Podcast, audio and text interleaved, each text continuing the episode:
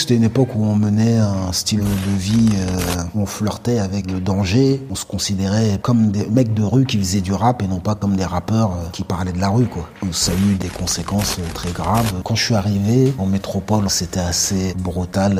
Ma mère était là avant moi. Elle était hébergée chez des amis haïtiens. On n'avait pas notre propre chez nous. Et après, elle a dû louer une pièce dans un pavillon qui appartenait à une vieille dame. Cette pièce, c'était une chambre, quoi, de 30 mètres carrés. Et un moment, on s'est retrouvé à 5 dans cette chambre, dans des conditions assez euh, insalubres, parce que la vieille dame, elle, avait beaucoup de chats. Il a fallu qu'un médecin euh, intervienne quand ma petite sœur est arrivée, parce qu'il trouvait que les conditions étaient dangereuses pour euh, ma petite sœur, pour qu'on puisse avoir un HLM euh, cité Calmette, qui était une cité chaude, mais pour nous, quand on est arrivé euh, là et qu'on avait chacun notre chambre, c'était euh, c'était le luxe. C'était une cité dans laquelle il y avait euh, la drogue dure, l'héroïne, mais qui était déjà, c'était un peu la fin de, de l'héroïne. Les gens euh, étaient euh, au courant que l'héroïne c'était dangereux, faisaient la chasse aux dealers malheureusement même la chasse aux toxicomanes qui étaient maltraités. Et donc c'était un peu la fin de cette période-là. Mais moi quand je suis arrivé, je connaissais pas grand monde et donc moi j'ai dû m'intégrer à la cité avant de m'intégrer au reste de la France et le moyen par lequel je me suis euh, intégré, ça a été euh,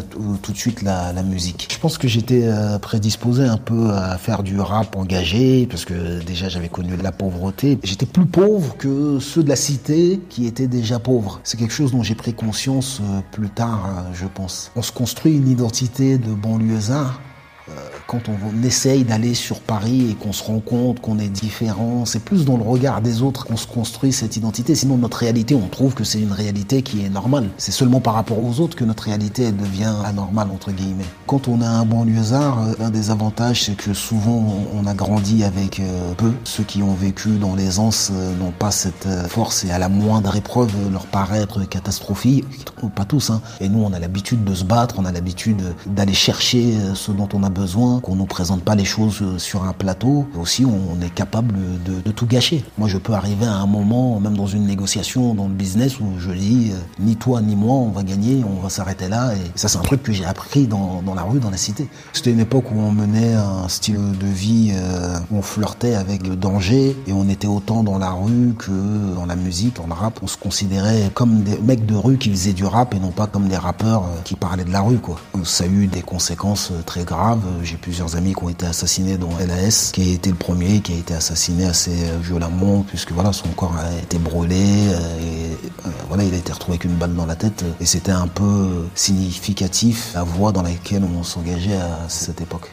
Cette mort, elle a eu un impact sur moi dans le sens où moi, avant que ça arrive, j'étais déjà dans un déchirement et je savais qu'on prenait une mauvaise voie. Et seulement, euh, j'avais pas la force d'aller à contre-courant. J'avais pas la force de contredire le groupe et cette force pour contredire euh, le groupe et la masse et la foule, je l'ai eu euh, après ma conversion à l'islam. Ça m'a donné la capacité, la force de dire non, quoi. Quand tout le monde a un certain style de vie et se lever et dire non, ben moi je vais pas faire comme vous.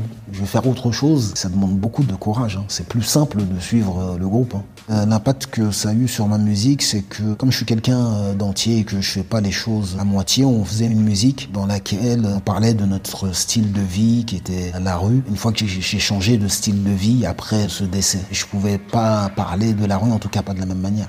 Au début, c'est sûr que j'étais plus virulent dans la forme déjà. Par exemple, avant, je m'interdisais pas les gros mots, chose que je ne fais plus depuis au moins 10 ans dans mes disques. Après, ben, quand on a écrit euh, plus de 100 textes, j'ai dû dire des conneries à certains moments. Après, quand je suis revenu dans le rap euh, en 2001, après avoir arrêté euh, près de deux ans, mon but c'était vraiment d'essayer de prévenir les gens, comme je l'ai dit dans la chanson Deux issues, que la rue n'offrait que deux issues, la mort ou la prison. Donc j'étais vraiment dans une démarche de prévention plus qu'artistique. Moi, j'ai aucun doute que ma musique euh, a permis de faire évoluer des mentalités, parce que j'ai des témoignages tous les jours.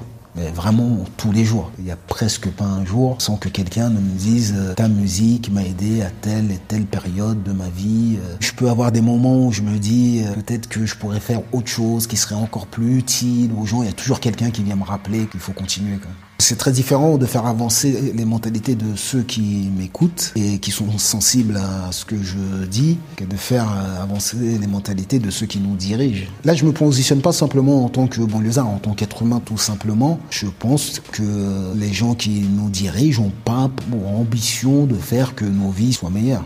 Je pense euh, la modernité a des avantages mais beaucoup d'inconvénients. Depuis quelques années, la parole raciste s'est complètement décomplexée euh, en France euh, par le biais de gens comme Zemmour, bien sûr. Aussi, toute la classe politique a suivi ce mouvement.